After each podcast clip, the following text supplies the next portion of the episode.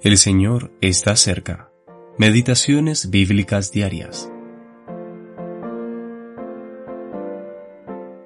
Los principales de los filisteos se juntaron para ofrecer sacrificio a Dagón, su dios, y para alegrarse. Y llamaron a Sansón de la cárcel y sirvió de juguete delante de ellos. Y dijo Sansón, Muera yo con los filisteos. Entonces se inclinó con toda su fuerza y cayó la casa sobre los principales y sobre todo el pueblo que estaba en ella. Y los que mató al morir fueron muchos más que los que había matado durante su vida. Jueces capítulo 16 versículos 23, 25 y 30. Los jueces de Israel. Trigésimo primera parte. Sansón. Parte G. Victorias trágicas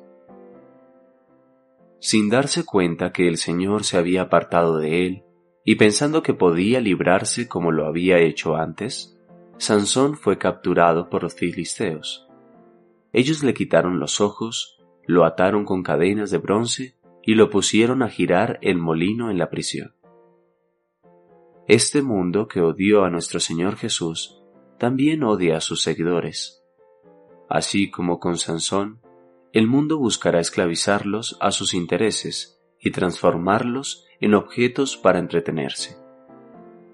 Cuando el Señor fue crucificado, las personas de este mundo se sentaron para verlo sufrir, burlándose e injuriándolo mientras colgaba en la cruz.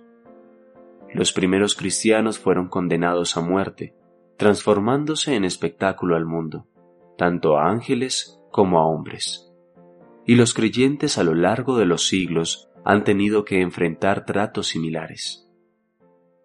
A Sansón le creció el pelo en prisión.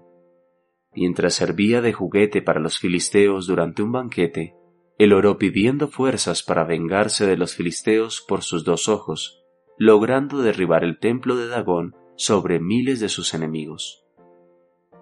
Su triste epitafio es que mató a más enemigos en su muerte que en su vida. Dios tenía un propósito para su vida, pero su muerte logró más que su vida.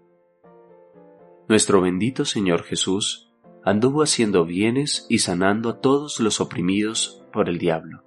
Hechos capítulo 10 versículo 38. Glorificó a Dios durante toda su vida en la tierra. Sin embargo, podemos decir, reverente y agradecidamente, que Él cumplió incluso más en su muerte que en su vida. Su muerte nos ganó la salvación eterna. Actualmente, esta gran salvación sigue siendo ofrecida libremente a todo aquel que se acerca a Él por fe. Eugene P. Vedder Jr.